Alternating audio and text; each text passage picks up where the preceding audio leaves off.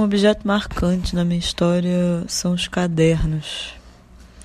Tanto cadernos que eu mesma faço, como cadernos que eu ganho e já ganhei, feitos à mão, ou até mesmo cadernos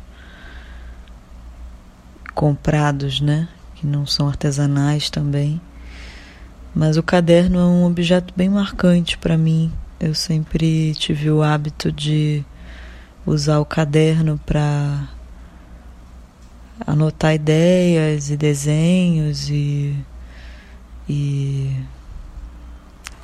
e sonhos e uma série de coisas é, que funcionam quase como um, não, não exatamente um diário, mas um, um storyboarding, assim, uma coisa de de processo de vida, processo criativo.